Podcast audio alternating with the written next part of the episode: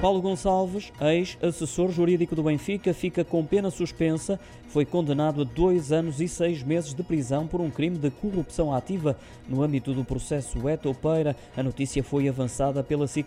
A estação televisiva acrescenta ainda que o funcionário judicial José Augusto Silva foi também condenado igualmente com pena suspensa, mas a cinco anos de cadeia. Já o terceiro arguído, o funcionário judicial Júlio Loureiro, foi o único absolvido. O advogado de defesa de Paulo Gonçalves, Tiago Rodrigues Bastos, confirmou à agência Luz a sentença, salientando que o tribunal apenas validou a acusação do crime de corrupção entre os 50 crimes que eram imputados ao ex-assessor jurídico dos encarnados.